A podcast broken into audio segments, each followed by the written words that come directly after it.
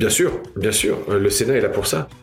99% des contenus que l'on voit actuellement générés par des influenceurs au sens large euh, ne tombent pas sous le cadre de la loi.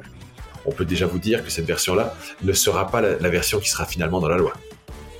Il fallait bien comprendre que l'étape du 30 mars n'était qu'une étape.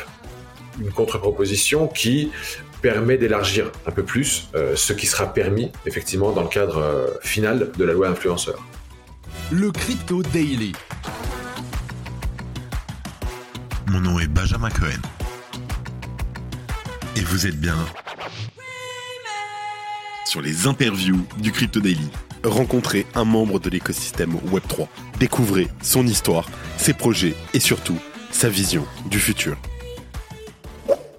Bonjour Monsieur Vogetta, je vous remercie d'avoir accepté cette interview sur le Crypto Daily. Et nous sommes aussi en compagnie de Valentin de Cryptost. Salut Valentin.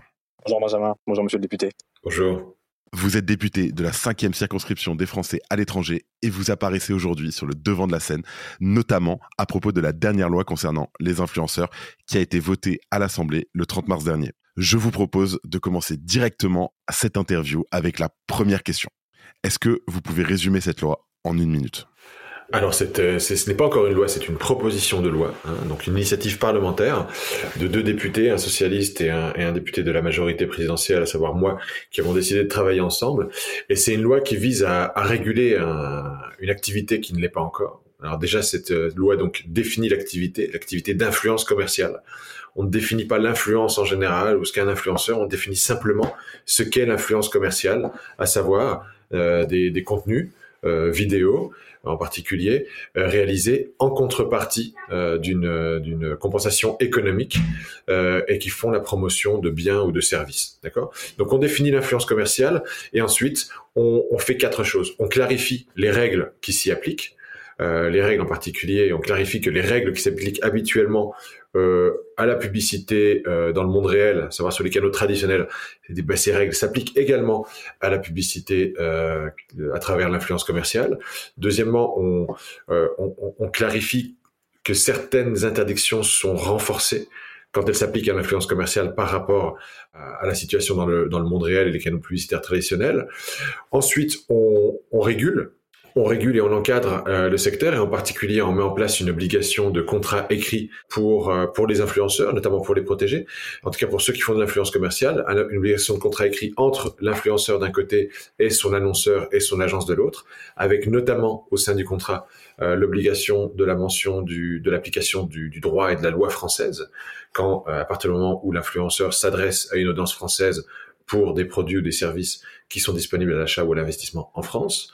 Ensuite, une loi qui responsabilise les plateformes et les réseaux sociaux hein, en, appliquant, en anticipant euh, l'application du Digital Services Act de, Bruxelles, euh, qui va notamment euh, imposer des obligations aux plateformes en termes de mise à disposition d'instruments de signalement et aussi de réaction face au signalement, notamment par des signaleurs de confiance. Et enfin, un chapitre éducation. On va on va demander aux établissements scolaires d'inclure dans le permis Internet une sensibilisation au risque euh, de l'influence commerciale et des, des pratiques commerciales sur Internet. Le projet de loi a été adopté le 30 mars. Quelles sont les étapes suivantes? Alors effectivement, il a été adopté à l'unanimité en première lecture euh, à l'Assemblée nationale euh, par les députés présents, mais qui portaient euh, avec eux ben, l'intégralité des groupes parlementaires. Donc tous les groupes parlementaires ont voté en faveur de ce projet de loi. et ce projet de loi doit maintenant, dans le cadre de la navette parlementaire, être débattu également par le Sénat. D'ailleurs, j'ai été auditionné hier par par la sénatrice qui sera rapporteur de, de projet de loi pour le Sénat. Le débat aura lieu le 9 mai, le 9 et le 10 mai au Sénat. Ensuite, il reviendra vers nous pour une commission mixte paritaire où entre euh, divers députés et divers sénateurs, on essaiera de se mettre d'accord sur une version commune.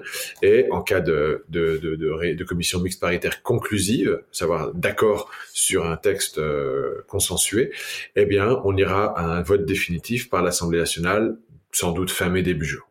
Est-il possible que la loi adoptée par le Sénat change euh, bien sûr, bien sûr. Euh, le Sénat est là pour ça. Euh, le Sénat est là pour corriger, améliorer, nourrir les textes qui viennent de l'Assemblée nationale. Et, et c'est bien pour ça que, par exemple, hier, nous étions auditionnés par, par la sénatrice qui voulait comprendre les raisons et les pourquoi et les comment de, de, telle ou telle disposition de notre texte, afin de comprendre, elle, dans quelle mesure elle devait se focaliser sur certains éléments. Et c'est vrai qu'on a parlé notamment du sujet de la blockchain, des cryptos, des actifs digitaux. Quel est l'élément de départ qui a fait que vous vous intéressiez aux influenceurs, aux dérives aussi des influenceurs? Qu'est-ce qui vous a poussé avec votre confrère à commencer ce projet de loi? Bah, je pense que je vais surtout parler pour moi puisqu'on a chacun des, on avait chacun des textes différents et un processus différent qu'on a fini par fusionner. Mais en ce qui me concerne, moi, c'est l'été dernier que j'ai été interpellé sur les réseaux sociaux par des personnes qui ont attiré mon attention sur euh, bah, sur certains messages, sur certaines alertes euh, euh, quant à l'existence de, de, de, victimes et, et d'arnaques. Donc d'arnaques d'abord et de victimes de ces arnaques. Arnaques qui étaient menées mais pas uniquement par des influenceurs de Dubaï, euh, et arnaques qui avaient souvent trait à, des arnaques financières ou alors des, des, des conseils, des recommandations erronées euh, d'investissement, de paris sportifs, de jeux en ligne, euh, des, euh, des, recommandations également de pratiques médicales, euh, de pratiques chirurgicales à visée esthétique, qui faisaient des victimes à la fois victimes dans leur dans leur corps, dans leur chair, mais aussi victimes dans leur dans leur portefeuille et leur patrimoine, puisqu'on a on a vu en particulier que certaines associations de victimes s'étaient structurées autour des, des dégâts qu'avait fait notamment Marc Blatta et d'autres. Hein, euh, sur la promotion de certaines stratégies euh, euh, d'abord de copy trading, puis ensuite spécifiquement de d'investissement en crypto crypto actifs, puis ensuite sur les NFT. Et donc à partir de là, j'ai pu vérifier qu'il y avait effectivement des, des victimes réelles qui avaient vraiment perdu de l'argent généralement ou notamment du fait d'avoir accorder une confiance excessive à des messages, à des recommandations qui étaient diffusés sur un canal qui, si ce canal avait été un canal de publicité traditionnel, ne leur aurait pas permis de diffuser ces messages. Les messages que Marc Blatta a diffusés, il n'aurait pas pu les diffuser sur internet, euh, sur euh, sur la télévision, à la radio ou euh, ou dans, dans la presse écrite. Et donc à partir de là, avec Bercy, on s'est dit qu'il y avait quelque chose à faire, qu'il y avait un vide juridique à combler, qu'il y avait une, une sorte de loi de la jungle qu'on ne pouvait plus laisser euh, dominer euh, ce, secteur et cette activité. Et c'est pour ça qu'on a décidé à l'automne d'avancer ensemble vers un texte qu'on puisse faire voter avant l'été. Merci pour ces précisions. On va passer maintenant à des questions plus précises sur cette loi et surtout son impact sur l'écosystème blockchain en France.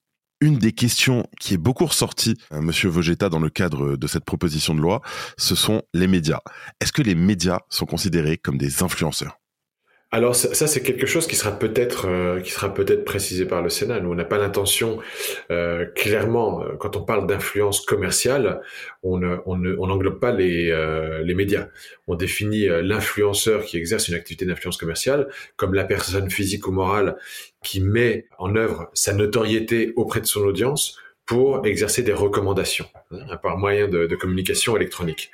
Donc, en principe, un, média, euh, la page web de Libération ou euh, une page web d'un de, média spécialisé sur la crypto, sur le blockchain, etc., n'a pas vocation à être couvert par, euh, par cette loi.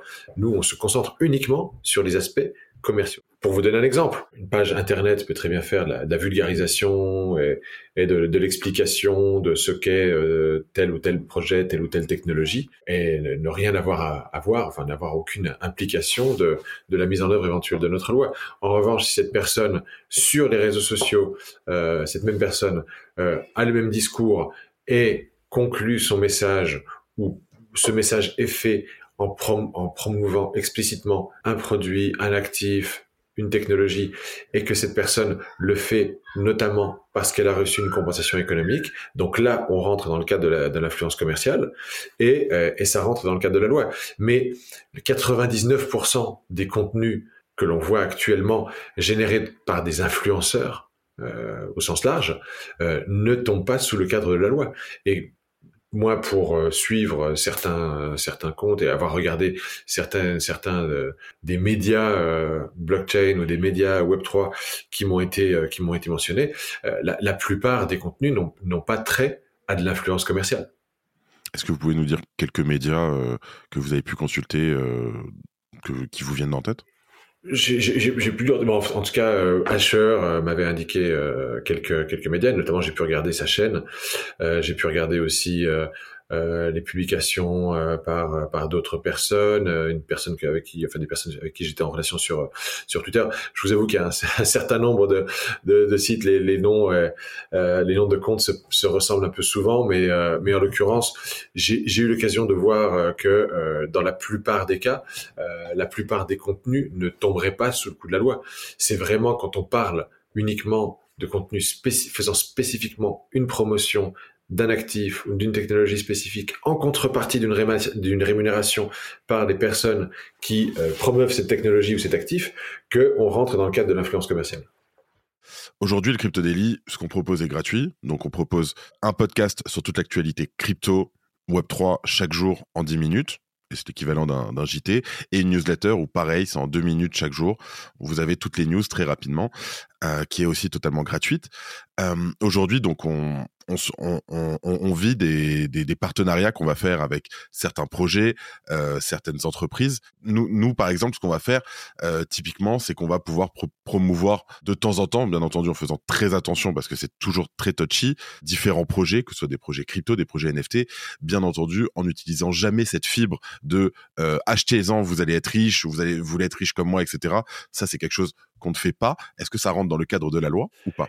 Eh bien, dans ce cas-là, si c'est euh, effectivement sur une diffusion sur Instagram ou, euh, ou, même sur Twitter, et euh, Twitter, Twitter, en l'occurrence, là, ça rentre dans le cadre de la loi si, si effectivement il y a une une promotion qui est faite en contrepartie d'une compensation économique. Et à partir de là, effectivement, en principe, la, la loi s'applique. Si vous avez par ailleurs un blog ou une page internet sur laquelle vous vous, euh, vous diffusez, vous écrivez, vous rassemblez vos contenus, notamment écrits ou, ou vidéo.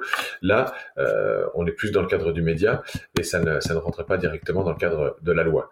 Euh, donc, effectivement, c'est dans ce cadre-là qu'il faut, qu'il faut réfléchir. Et qu'en est-il de la promotion d'entreprises blockchain qui, elles, ne sont pas assujetties à obtenir un agrément PSAN Et on va parler, par exemple, de Ledger ou de Sorar, qui sont nos licornes françaises.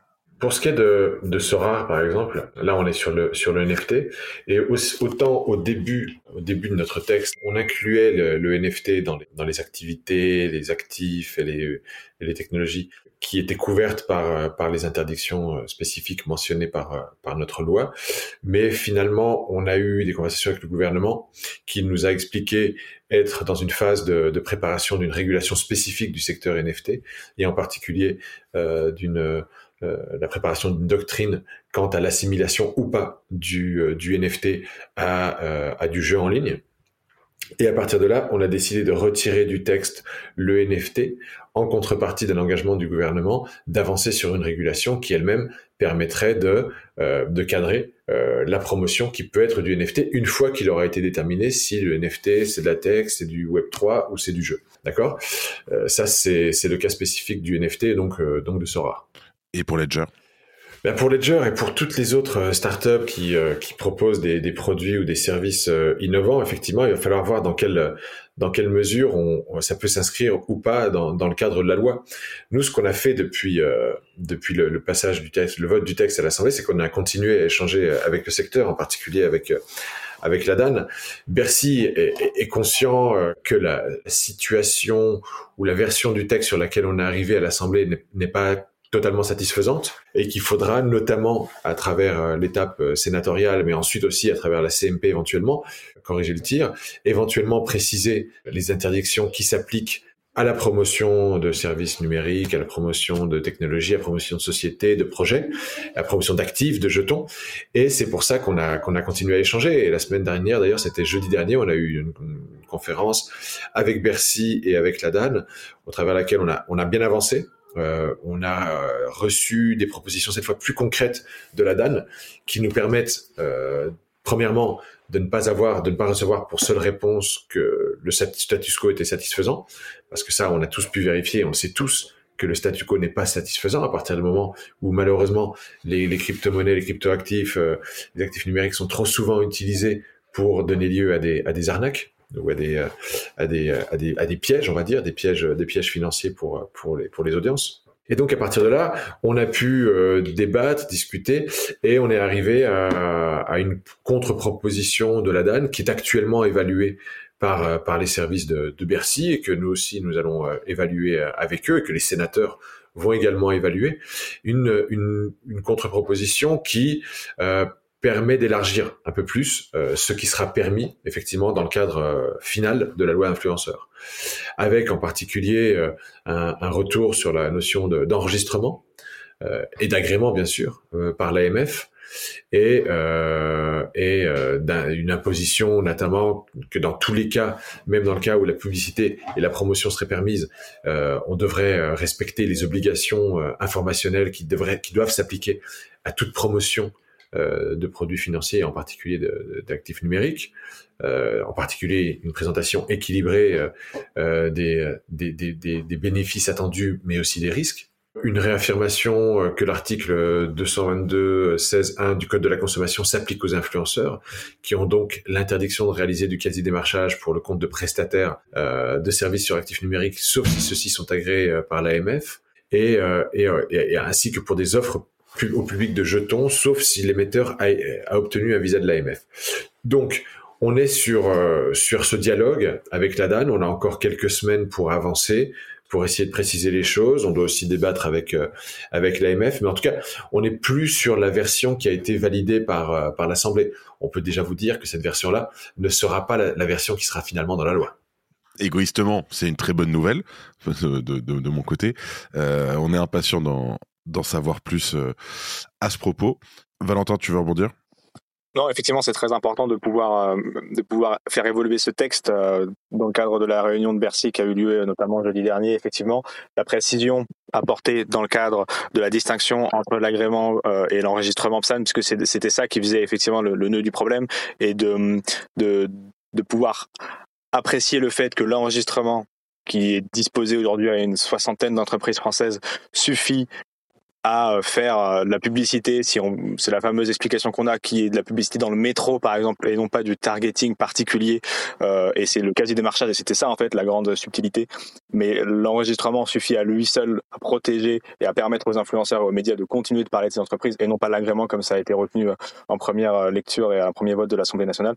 C'est effectivement le point de tension qu'avait la DAN, qu'avait l'ensemble de l'écosystème porté par notre association de développement. et c'est très bien, c'est très bien d'avoir pu avancer sur ce sujet-là euh, en, bonne et due forme.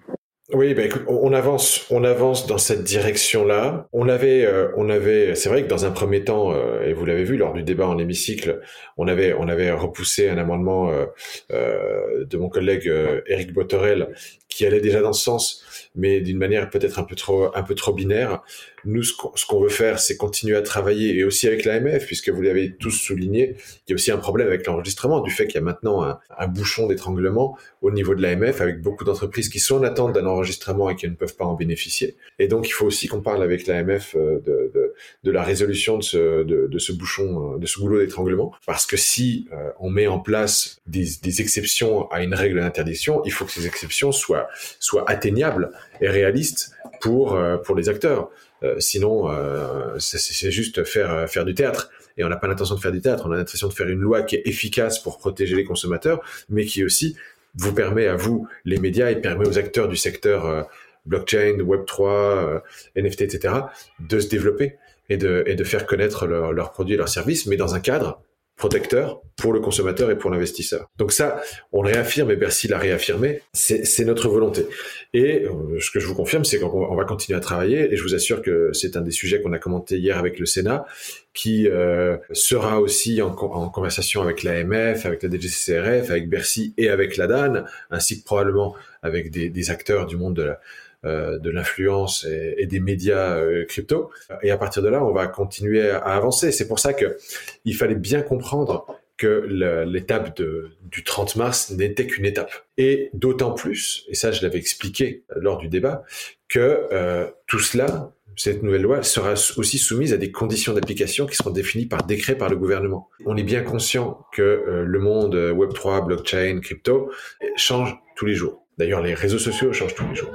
Et donc, euh, il faudra mettre en œuvre, enfin, il faudra mettre en œuvre euh, dans la pratique ces nouvelles règles d'une manière, que ce soit en termes de timing ou, euh, d'évolution possible ou de, marge de manœuvre sur l'évolution future de ces règles, bah, qui soient adaptées à, à, un monde qui bouge constamment. Et c'est pour ça que le décret d'application du gouvernement, mais qui sera pris par le Conseil d'État, devra aussi, sans doute, proposer une certaine, une certaine période d'adaptation durant laquelle les interdictions ne seront pas directement mises en œuvre. Mais c'est effectivement toute la, toute la subtilité qu'a eu et l'effroi qu'a eu l'écosystème dans un premier temps de lecture, surtout quand euh, le thread d'Eric Botorel et les amendements portés par la DAN n'ont pas été euh, avec avis favorable du gouvernement. Et ça a été la, la surprise générale et la, la crainte parce que dans euh, euh, dans la diffusion de ce message, puisque, et c'était tout le débat euh, des derniers jours et des dernières semaines, comme les entreprises françaises ne peuvent pas communiquer à travers euh, Google, Facebook et, tous les GAFAM parce que c'est interdit dans leurs conditions d'utilisation, perdre les réseaux qui soient des réseaux d'influence traditionnels ou des médias plus classiques, on a effectivement, il y avait la crainte, il y avait la crainte que ça tue cet écosystème, pas que le bout de chaîne avec les médias et les influenceurs, mais le milieu de chaîne avec euh, évidemment les PSAN enregistrés et les entreprises qui doivent en être exclues. Vous parliez tout à l'heure de Ledger, vous parliez tout à l'heure de Sora. C'est effectivement les discussions qui existent avec le secteur. Aujourd'hui, euh, le Sénat et, et, vous en tant que euh, et les co-rapporteurs du texte, qui était effectivement la, la, peur de voir nos licornes nos startups valorisées à plus d'un milliard de dollars qui ne rentrent pas dans le champ d'application de l'enregistrement ou de l'agrément être exclus également. Mais c'était effectivement cet effroi en première lecture, mais c'est intéressant que vous précisiez euh, que euh, ce n'était qu'une première partie euh, de la suite de, ce texte de loi et que la finalité sera adoucie. Et c'est ce que vous disiez l'autre jour.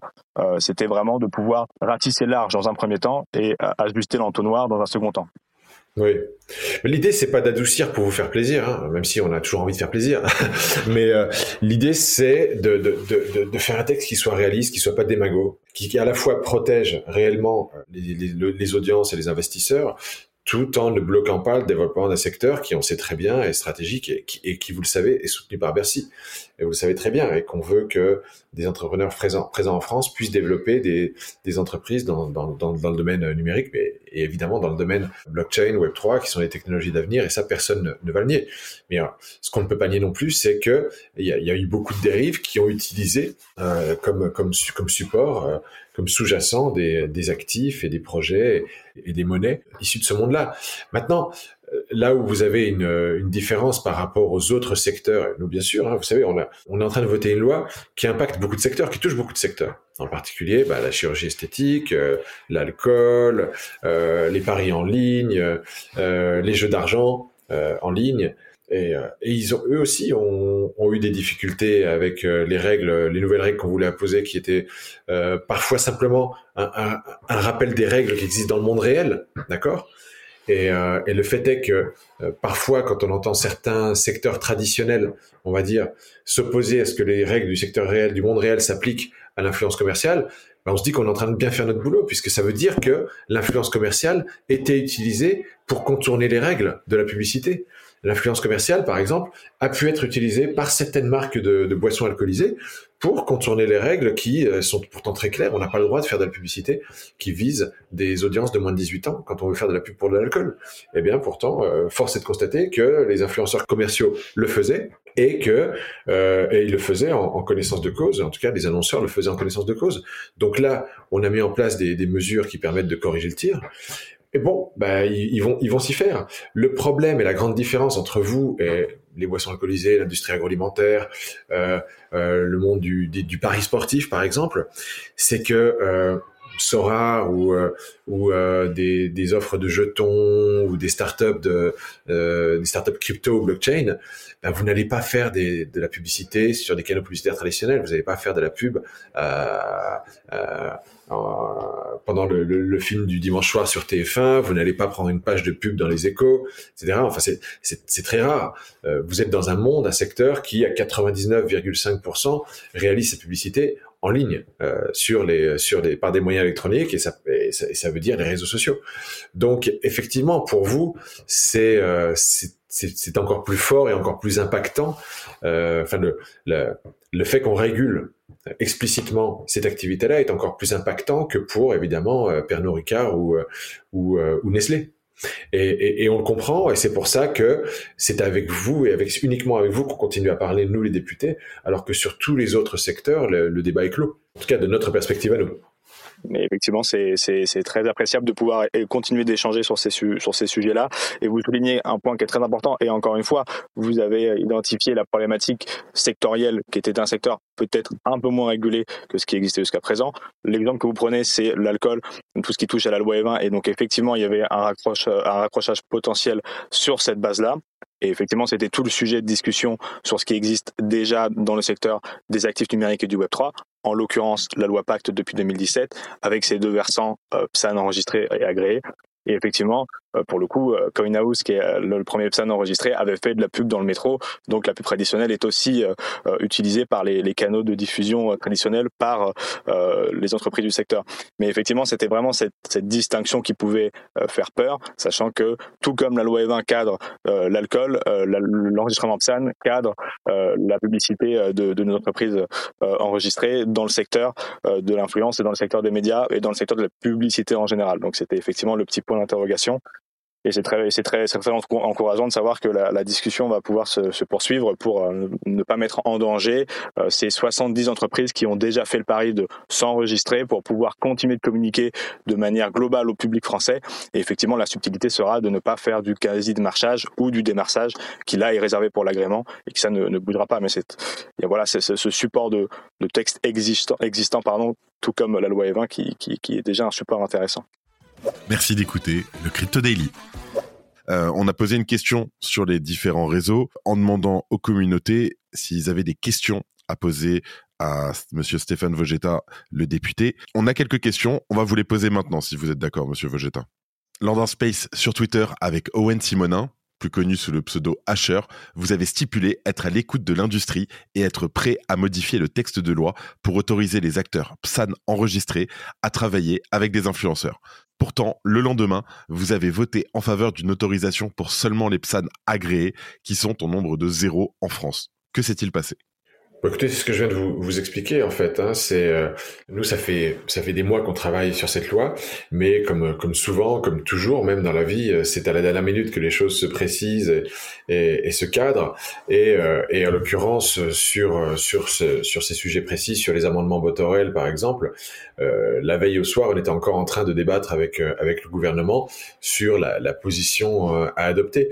Et, et donc en, en, première lecture, on n'avait pas encore une clarté suffisante sur le fait que la, contre-proposition du secteur, qui était portée notamment par Eric Botorel, était satisfaisante de notre point de vue à nous et du point de vue de, de l'AMF. C'est pour ça que, dans un premier temps, mais c'était sciemment que dans un premier temps, on a dit non, on en reste à la version initiale, à savoir on en reste à l'agrément pur et simple de l'AMF comme condition unique, tout en sachant que, comme je vous l'ai expliqué, on allait continuer à se parler et qu'il y aurait ensuite deux étapes supplémentaires au Sénat et à la CMP pour euh, préciser les choses. Quelles sont les meilleures pratiques en matière de conformité à la législation actuelle? Par exemple, faut-il supprimer les anciens tweets promotionnels? Alors, ce qu'il faut bien comprendre, c'est que une loi n'est jamais rétroactive, d'accord euh, Si cette loi est promulguée euh, en juillet ou en septembre, eh ben c'est seulement à partir de juillet ou, à partir de septembre qu'on regardera les, nouvelles communications, les nouveaux contenus qui seront produits. Enfin, ce sera pas nous. Hein, moi, je suis pas, je suis pas la justice. Moi, je suis juste le législateur. Mais que éventuellement, la DGCCRF, l'AMF ou les plateformes pourront juger euh, les contenus produits à partir de septembre euh, à l'aune du nouveau texte en vigueur. D'accord?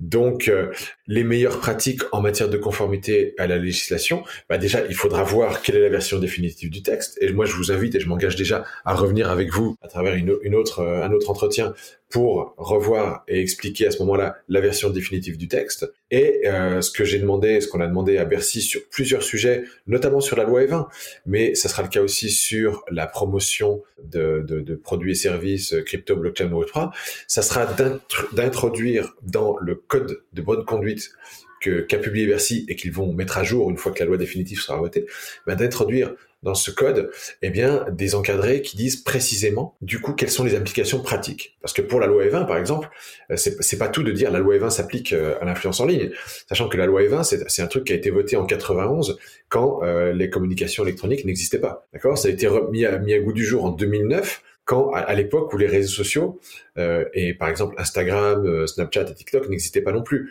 Donc le gouvernement s'est engagé à faire un encadré dans son guide de bonne pratique qui, existe, qui expliquera très spécifiquement ce qu'implique l'application de la loi E20 au monde de l'influence commerciale.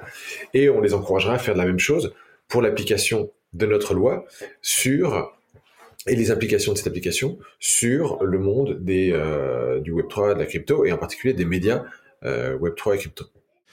Existe-t-il des voies de recours légales pour contester la validité constitutionnelle ou la légalité de cette loi, par exemple en arguant qu'elle vole les droits fondamentaux ou les principes du droit français ou européen.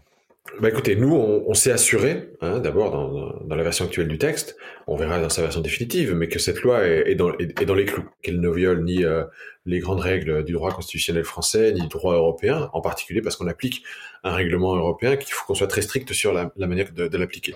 Mais ceci dit, il y a toujours la capacité, la possibilité de, saisir, le, Conseil constitutionnel pour, euh, euh, lui demander une opinion supplémentaire. D'ailleurs, c'est ce qui a été fait sur, sur la réforme des retraites, hein, avec le résultat qu'on sait. Euh, maintenant, euh, la, saisine du Conseil constitutionnel doit être faite notamment par euh, un minimum de plusieurs dizaines de, députés. Or, en l'occurrence, on sait déjà que l'ensemble des groupes parlementaires euh, soutient notre loi. Et c'est pour ça qu'elle a été votée à, l'unanimité en première lecture. Donc, a priori, on ne pense pas qu'il y aura de saisine du Conseil constitutionnel. Après, on va voir, on peut jamais dire jamais. Mais, euh, mais non, pour nous, le, moment d'amélioration d'affinage de la loi, c'est maintenant, c'est lors du passage au Sénat, c'est ensuite lors du passage en CMP, et ensuite, une fois qu'elle sera, qu'elle sera votée, eh ben elle sera, elle sera promulguée et. Est-ce que cette loi telle qu'elle ne serait pas en contradiction avec l'article 4 de la Déclaration des droits de l'homme et du citoyen qui garantit non seulement la liberté d'exercer une activité économique, mais aussi la liberté dans les modalités d'exercice de cette activité, c'est-à-dire une interdiction quasi absolue pour le secteur des crypto-monnaies de recourir aux influenceurs ou médias. Entraverait-elle la liberté d'entreprendre de ces derniers? Écoutez, moi, ce que, ce que je réponds souvent quand on me demande est-ce que, est-ce que du coup, vous allez, euh, euh, vous allez euh, bousiller les business models des entreprises qui sont présentes sur ce, sur ce secteur? Nous, la réponse qu'on veut apporter à travers cette loi, c'est que si le business model de certaines entreprises ou de certains influenceurs, c'est de tendre des pièges à leur audience, alors à ça, on va le bousiller. C'est notre objectif, c'est bousiller ces business models. Si l'objectif, c'est d'informer, de vulgariser et de promouvoir certains biens, certains services dans le cadre, dans un cadre protecteur du consommateur et de l'investisseur, on va, on va défendre et on va protéger ce business model, mais on va clarifier les règles, effectivement. Et, c'est ça notre ambition. Donc, et, surtout, il y a une chose très importante, c'est que nous, ce qu'on n'a pas voulu faire, et ce qu'on ne veut jamais faire, d'ailleurs ce qu'on n'a pas le droit de faire, c'est toucher à la liberté d'expression. Et, euh, je vous rappelle que n'importe qui, influenceur euh, ou pas, aura le droit de dire, moi-même, je pourrais me connecter sur euh, mon compte Instagram et dire, franchement, je pense que Ethereum, c'est la meilleure, c'est la meilleure crypto-monnaie, c'est la meilleure technologie. franchement, ça me paraît être un investissement d'avenir. Si je ne suis pas rémunéré par Ethereum pour le faire, c'est ma liberté d'expression. J'ai le droit de le faire. Si je suis rémunéré, alors ça, alors je dois vérifier que je le fais dans les règles de l'art et les règles et l'art c'est la loi euh, de la porte Vegeta. Pourquoi restreindre autant ce secteur innovant et autoriser les entreprises de paris sportifs à faire de la publicité de masse à la télé auprès d'un public parfois non averti? Bah, vous savez quoi? Euh, Moi, je suis d'accord. Je suis d'accord avec vous. Euh, euh, le problème, c'est que moi, je fais pas une loi sur la publicité télévisée. Je fais pas. Je, je, je, je, je ne rouvre pas la loi E20 pour euh, euh, revoir les modalités de, diffusion de publicité euh, télévisée ou radiophonique pour de l'alcool. Moi, je fais une loi sur l'influence commerciale par voie électronique. On voulait interdire, à l'origine, avec Arthur Delaporte, la, la publicité par des influenceurs commerciaux pour des paris sportifs et des jeux d'argent. Parce que on trouve, premièrement, que c'est très addictif et que la, la, relation de confiance qui existe entre les influenceurs et, leur audience rend encore plus vulnérables les personnes qui ont un problème d'addiction. D'accord? Et en particulier quand ces influenceurs ont une audience qui est fortement composée de mineurs, de personnes de moins de 18 ans. Alors qu'en en, en principe, ces activités sont interdites pour les mineurs de moins de 18 ans. On aurait voulu interdire, on n'a pas pu. OK?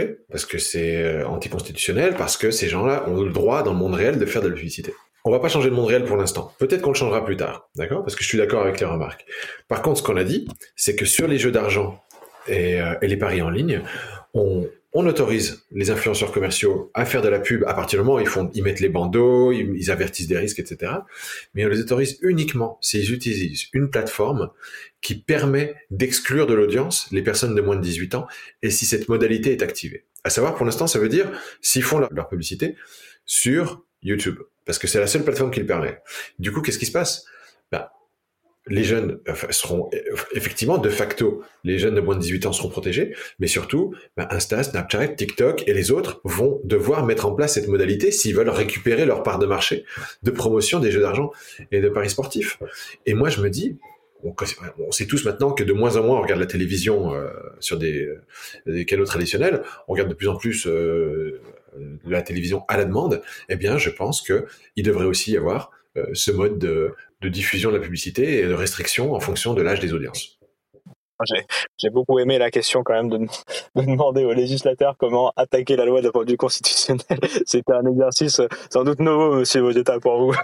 non, on était en plein dedans avec la réforme des retraites. Vous avez bien vu, hein, tout le monde a regardé avec beaucoup d'attention le Conseil constitutionnel. Et nous, nous-mêmes, quand on fait la loi, quand on prépare la loi, on est conscient des risques euh, et, et, ce qu'on doit faire, et on s'assure de le faire le mieux possible, c'est s'assurer que le texte qu'on qu présente ne, ne, présente pas de risque effectivement d'invalidation. Parce qu'on a vu plusieurs fois euh, au cours des dernières années le Conseil constitutionnel rejeter soit des textes entiers, soit des pans très importants de certains textes parce qu'il y avait une faiblesse ou, ou, ou, un problème avec un aspect spécifique du texte. Donc ça, on y fait très attention effectivement. Est-ce que la portée de cette loi est limitée à la France et aux personnes s'adressant spécifiquement à un public français? Et est-ce qu'une relocalisation dans un pays comme la Suisse, le Canada ou un pays francophone pourrait permettre de contourner cette loi? Alors c'est pas destiné spécifiquement à la France. Euh, par contre, effectivement, c'est une loi qui encadre l'influence commerciale qui vise un public français, une audience française et qui fait la promotion de produits ou de biens qui sont disponibles à l'achat en France. Euh, mais ça, c'était déjà le cas. Euh, en gros, le plus gros cas, enfin le cas le plus connu d'influenceuse commerciale qui a été condamnée dans le passé, c'était Nabila en 2019 sur euh, la promotion de services sur des actifs numériques. Et Nabila, elle avait fait sa promotion depuis, depuis Dubaï, mais pourtant, elle a été condamnée au titre d'une infraction au code de la consommation. D'accord? Le code de la consommation française. Parce que le code de la consommation française s'applique déjà à des personnes qui, d'où qu'elles le fassent, s'adressent une audience française, un public français. D'accord? Et nous, on, le confirme, on dit la même chose, et en plus on dit que dans les, on dit que dans les contrats obligatoires entre annonceurs et influenceurs commerciaux, il doit y avoir la mention spécifique que la loi française s'applique. Mais est-ce que ça veut dire qu'on ne pourra pas contourner la loi en mettant, comme par exemple on voit énormément avec les Américains aux États-Unis, euh, si vous jamais vous êtes résident fiscal américain ou si vous habitez aux États-Unis, merci de ne pas de ne pas vous inscrire. Enfin, c'est des mentions qu'on voit très souvent aujourd'hui euh, dans le monde entier. Euh, Est-ce qu'on pourrait pas imaginer mettre une mention euh, si vous êtes français, ne, merci de ne pas bah, ne fermer les yeux, quoi, tout simplement. C'est un peu. Écoutez, toutes les lois, toutes les lois, on va pas être naïf, hein, toutes les lois peuvent être contournées. Il y a des gens qui en font leur métier, trouver des stratégies de contournement de la loi. maintenant, même si vous vous amusez à mettre un bandeau ou à dire attention, ça ne s'adresse pas à une audience française, le fait est que quand vous êtes euh, sur Instagram ou sur euh, Snap ou euh, sur YouTube, vous savez très bien, et d'ailleurs c'est public, où est basée votre audience. Bon, sauf si les gens utilisent des VPN, mais ça, ça reste quand même une minorité. À partir de là, euh, si, si quelqu'un, si un Français ou si des, des Français dénoncent massivement une, une, une, campagne publicitaire en disant bah dites donc, on, je, je, on m'adresse un message publicitaire promotionnel alors que je suis en France et je pense que avec la loi en lisant la loi, ça devrait être interdit. Ben, du coup, les plateformes vont regarder, elles vont dire ce type. Alors, il dit oui, d'accord, je m'adresse uniquement aux, aux, Suisses et aux Québécois, mais en fait, 95% de son audience est en France. Donc, le juge, si jamais le juge est saisi, ou alors la plateforme euh, saura très bien euh, distinguer euh, le discours de la réalité. On va, comme d'habitude, terminer avec les questions éclairs. Monsieur Vogetta, Bitcoin ou Ether? Celle qui permet le, le meilleur euh, mix énergétique euh, le plus efficace pour le, le minage ou en tout cas l'utilisation de, de, la génération des, des, actifs. Crypto ou NFT bah, NFT, on ne sait pas encore ce que c'est. Euh, ça sera déterminé par, par la régulation à venir du gouvernement. Donc pour l'instant, crypto. Intelligence artificielle ou blockchain? Blockchain. Et pour finir, podcast ou newsletter? Podcast. Monsieur Vogetta, merci pour votre temps Merci à vous. Valentin de même. Merci à vous. Merci de nous avoir accompagnés. C'était Stéphane Vogetta sur le Crypto Daily. Je vous dis à très vite. C'était Benjamin pour le Crypto Daily. Merci et à très vite.